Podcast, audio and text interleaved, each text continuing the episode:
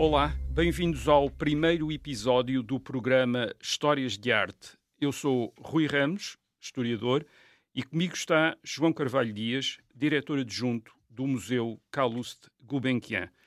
Este programa é quinzenal e resulta de uma colaboração entre o Museu Calouste Gulbenkian e a Rádio Observador.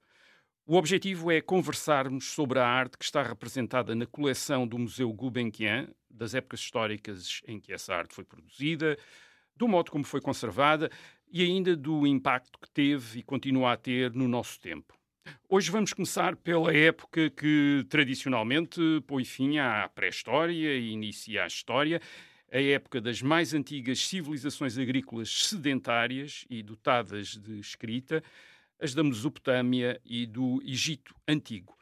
Eh, estamos a falar, no caso da Mesopotâmia, de uma área que fica na Ásia Ocidental, entre os rios Tigre e Eufrates, correspondente ao atual Iraque e as regiões vizinhas do, uh, do Iraque, na atual Turquia, Irão, Síria, Kuwait.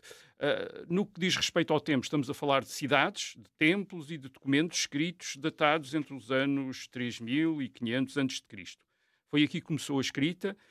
Que tipo de arte começou na Mesopotâmia por contraste com a chamada pré-história? Uh, bem, eu julgo que não podemos ignorar o papel que desempenharam a, a organização sociopolítica das cidades-Estado, a, a, importância da invenção da escrita, estamos a falar de, da escrita cuneiforme, bem entendido, uh, a criação de reinos e posteriormente uh, de impérios, e deste modo a arquitetura ela própria vai assumir um papel muito importante.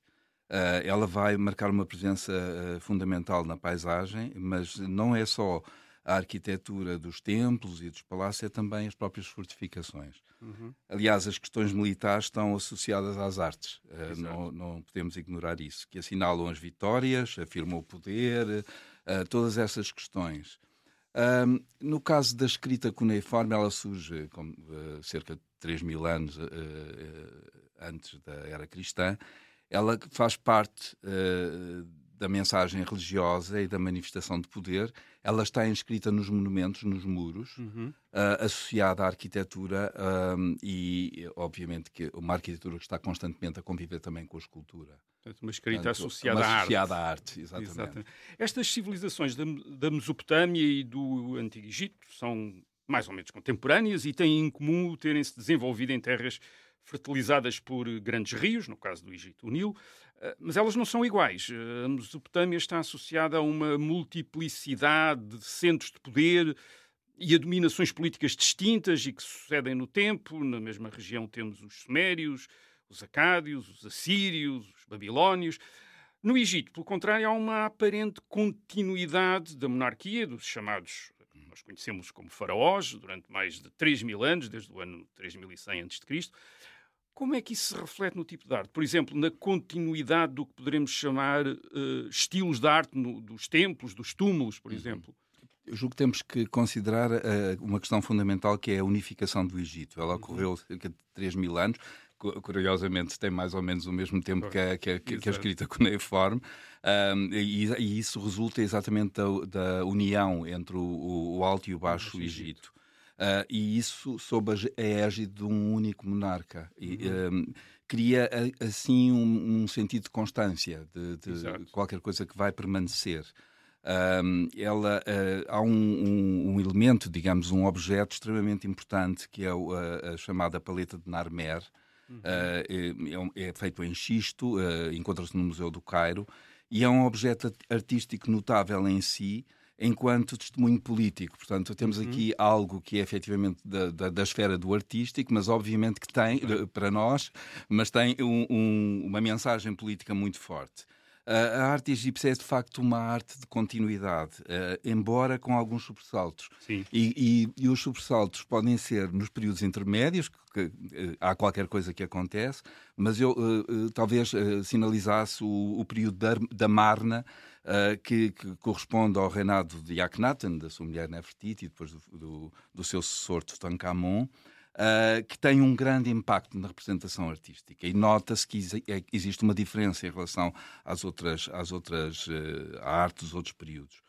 Os chamados estilos uh, ajudam a caracterizar os, os períodos claro. cronológicos, que são balizas uh, que devem ser interpretadas com prudência. Portanto, claro, nós sabemos claro. que as coisas não são mesmo, mesmo, mesmo assim. É? Mas é interessante que a, a, própria arte é usar aquilo que nós chamamos de arte hoje em dia, consideramos arte, é usada para marcar essa continuidade, para exatamente, simular essa continuidade, exatamente. não é? Porque Ela simula. Os reis uhum. pensam que são enfim, sucedem-se uns aos outros. Exatamente, dizer, estão numa linha, digamos, é... que, que, sem fim. E, e a propósito, isso, isso, é um, a propósito disso, esse é um problema que, nos, que se nos colocas sempre, uhum. é, é, de pensar que aquilo que, que nós hoje tomamos como arte uhum. não foi necessariamente produzida no passado com a ideia de a arte que hoje temos, isto é, um, uma atividade associada a uma pesquisa estética, mais ou menos uh, livre. Quem produzia o que nós hoje chamamos arte uh, fazia-o em condições muito diferentes do que nós hoje associamos a um artista, uh, na Mesopotâmia, no Egito dos faraós. E, portanto, acha que nós perdemos alguma coisa do sentido destes artefactos ao contemplá-los apenas como objetos estéticos, uhum. fora do seu contexto religioso e político, por exemplo, caso do Egito, associado, as pessoas sabem, associado ao culto dos mortos, por exemplo. Uhum. Uh, uh, eu julgo que uh, é preciso entender que o conceito de arte pela arte é uma noção contemporânea. surge em finais do século XIX, portanto é um contemporâneo, já Mesmo com algum muito contemporâneo, muito contemporâneo que pressupõe que a arte dispensa o lado utilitário ou didático mesmo. acontece que no, que no caso da arte da Mesopotâmia e da arte do Egito Antigo, uh, temos que enquadrá-la, como referiu, e bem, uh, no contexto político e no contexto religioso, uh, quando se trata de representação. Uhum. No entanto, a arte acontece sempre como manifestação do humano, portanto, é, é como se o humano fosse empurrado para a criatividade, aquela noção do Kunstwollen, não é? desta vontade da arte. Ora, essa capacidade criativa está inata ao homem, portanto não a podemos ignorar. E aí já estamos numa dimensão antropológica. Numa dimensão também propriamente artística, artística isto é, independentemente da estátua do farol.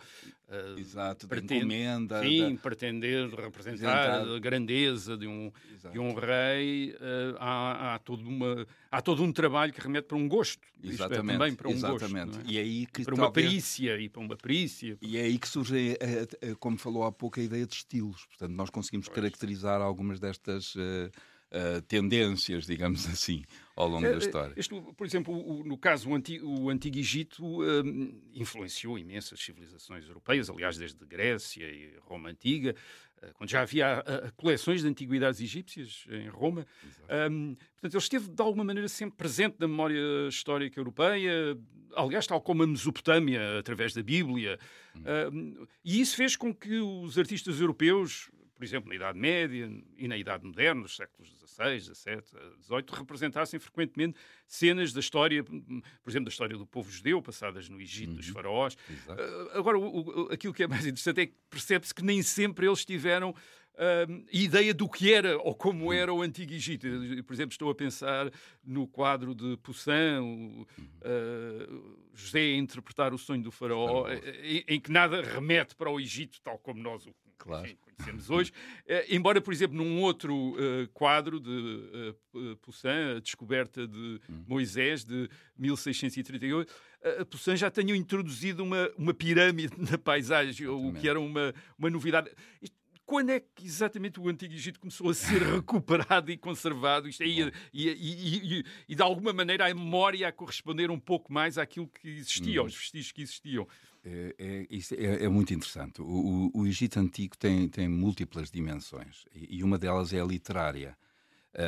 a literária vem da história uhum. e, e, os gregos tiveram um papel muito importante na sua divulgação.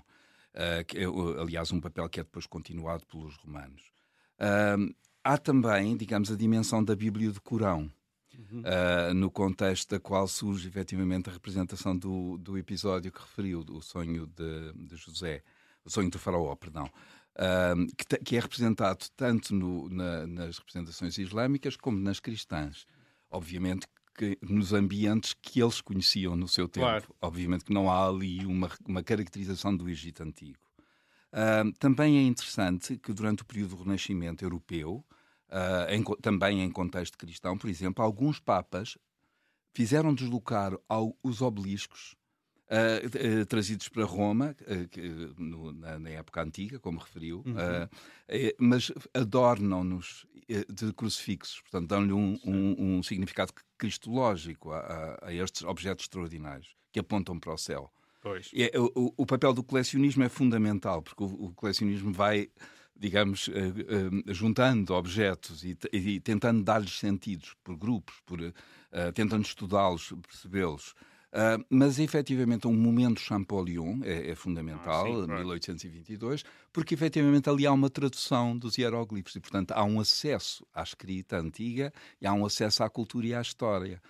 Coisa que antes uh, estávamos no reino ainda da especulação. Eu há um, um escritor que eu, que eu sou fascinado por ele, uh, por muitas razões, que é o Atanasius Kirsch. Ele é, ele é efetivamente um, um autor de obras importantíssimas.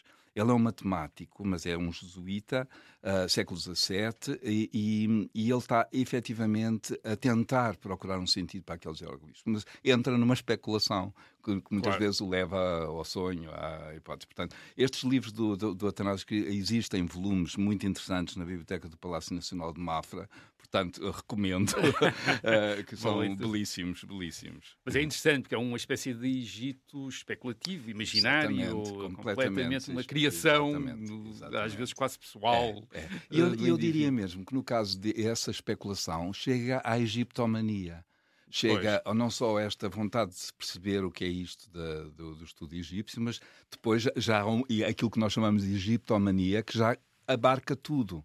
Pois, incluindo o marketing nos dias de hoje, que faz com que continuem a chamar Cleópatra e, e Ramsés em imensas coisas, imensos produtos, mas obviamente que há aqui uma, um, uma permanência, digamos, desta, deste, Sim, desta civilização, civilização, digamos, de todo este glamour. E, eh, de... e, isso é interessante, e a partir daí isso é interessante, porque há, um, há, um, há de facto, já estamos a falar, eh, já, já estava a falar disso, há um momento em que o Egito, o Egito Antigo toma conta uh, de uma parte da imaginação ocidental, eu diria que a partir do século XIX. Exatamente. Uh, uhum. A partir desse momento, quase toda a gente ouviu falar de pirâmides, de múmias.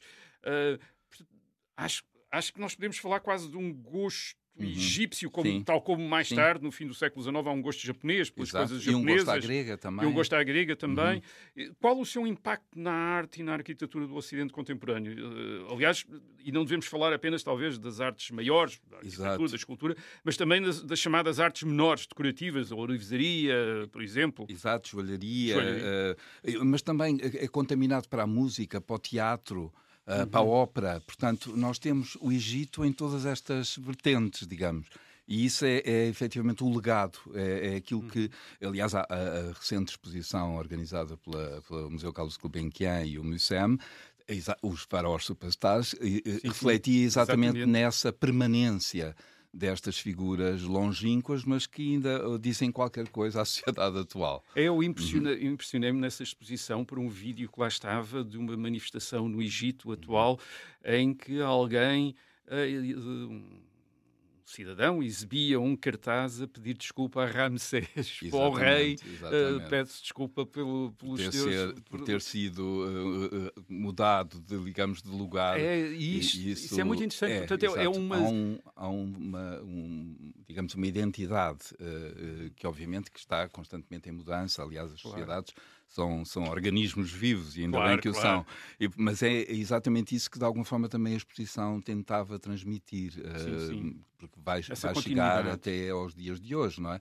Até a própria arte contemporânea. É. A, peça, por exemplo, da Joana Vasconcelos, Cleópatra, que é uma vespa vestida de, uhum. de renda preta, de alguma forma está aqui como, um, como essa afirmação de, de, de continuidade, de e de existência. Isso é importante porque nós, por vezes, aliás, até em história, temos uma tendência para tentar uh, capturar aquilo que nos parece genuíno de uma determinada hum. época, esquecendo que isso é um pouco uma reelaboração, uma ficção, porque uh, aquele tempo, aquela época e os seus monumentos, os seus vestígios claro. Eh, de facto, são elaborados e reelaborados ao longo, ao longo do tempo, de... vêm até hoje. De alguma Exatamente. maneira, o, o, Egito antigo continua a ser Exatamente. criado hoje em Exatamente. dia e recriado hoje em dia. Não? É? E isso é muito interessante e nós temos estado a, a, pontuar algumas destas circunstâncias, ao falarmos do Renascimento e do Papado, não é? E, e dos, e dos um, obeliscos, não podemos esquecer também que nas campanhas napoleónicas o obelisco Exato. também chegou à França e, portanto, todo hoje tem uma, um sentido de poder e de, uh, e, e de centralidade, digamos, da praça que, que é construída com, com estes objetos extraordinários. Bem, nós estivemos a falar, estávamos agora, enfim, a conversa derivou para o Egito Antigo, mas uh, os lugares de interesse arqueológico de, da Mesopotâmia também são Sim, claro. intensamente escavados uhum. pelos uh, europeus uh, nos séculos XIX e XX, e a coleção de Carlos de Gulbenkian tem um baixo relevo representando um gênio alado, oriundo do palácio do rei Assur Nassir Pal, uh, Exato. Ter dito bem, uh, segundo, aliás, não é o primeiro, é o segundo, cerca de 883 a.C., uhum. na cidade de Nimrod. Um, a influência da arte da Mesopotâmia é talvez menor na nossa na imaginação ocidental, mas em termos de colecionadores e de museus, uh, também é valorizada. E como é que se compara sim. com a arte é, Obviamente que sim, que é valorizada, mas a, a arte egípcia leva vantagem. Claro. Uh, o, o, também uh, isso, uh, de alguma forma, é resultado da, abundância de, arte, de artefactos.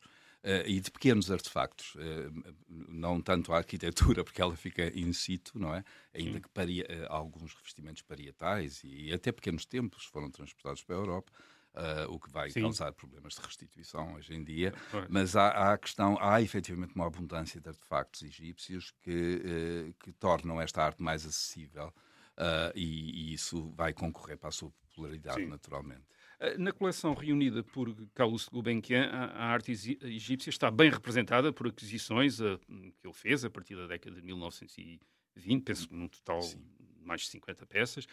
Era nitidamente uma preferência de Gulbenkian, o que se reflete, aliás, na sua estátua no jardim uh, da Fundação, em Lisboa. Gulbenkian aparece sob a égide do deus Horus. Uh, qual a importância das peças reunidas por Gulbenkian para a história da arte egípcia? Sim, é, é muito importante. Ele, ele, efetivamente começa a colecionar um bocadinho antes do, de 1920, mas a partir de 1920, digamos que são as, uhum. as peças mais importantes.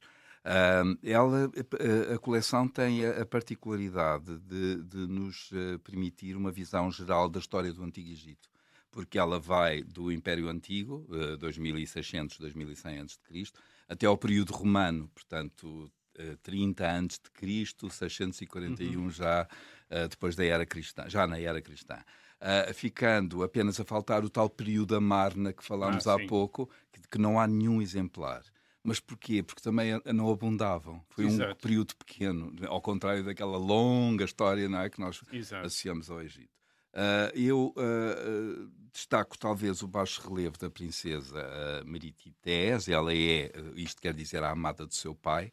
É, é, é, um, é, em calcário, é, é absolutamente extraordinário. Tem a cartela do faraó Khufu. Uh, e, e, obviamente, a cabeça do faraó Senusera III em obsidiana, de 1860 a.C., uh, ambas uh, provenientes da coleção McGregor uh, e adquiridas por Gulbenkian em 1922. Sim, porque ele adquiriu a coleção, aliás, Sim, uma, disso, uma grande parte, exato, no, num outra, numa, numa outra outro, série. Num outro programa. exato digamos que muito daquilo que circula já estava em coleções. Isto é, e as coleções fazem-se a partir Exatamente. de outras. São coleções uh, de coleções. São coleções de coleções. E, e coleções que, que, se vão uh, destruturando e que vão ganhando novos, uh, novos. donos, novos proprietários, ou museus ou, ou, particulares, e isso é. Eu também é acho que vale a pena referir o modo como estão, como estas peças. De, de portanto, este núcleo egípcio da coleção estão, têm o seu próprio espaço, não é? no museu. Não é? Estão, estão portanto... digamos, individualizados. Não é que, que, que, as peças da Mesopotâmia tenham menos uh, interesse ou valor, não é? É, é, foram questões museográficas que levaram a esse arranjo. Portanto, claro. não, não, há aqui, digamos, uma hierarquia uh, do Egito em, em relação à, à, à arte da Mesopotâmia. Tanto que algum, alguns objetos estão mesmo em reserva. Bem, uh, obrigado ao uh, João Carvalho Dias. Uh, voltaremos daqui a 15 dias para falar da arte da Grécia e da Roma antigas na coleção do Museu Gulbenkian. Até lá e contamos consigo.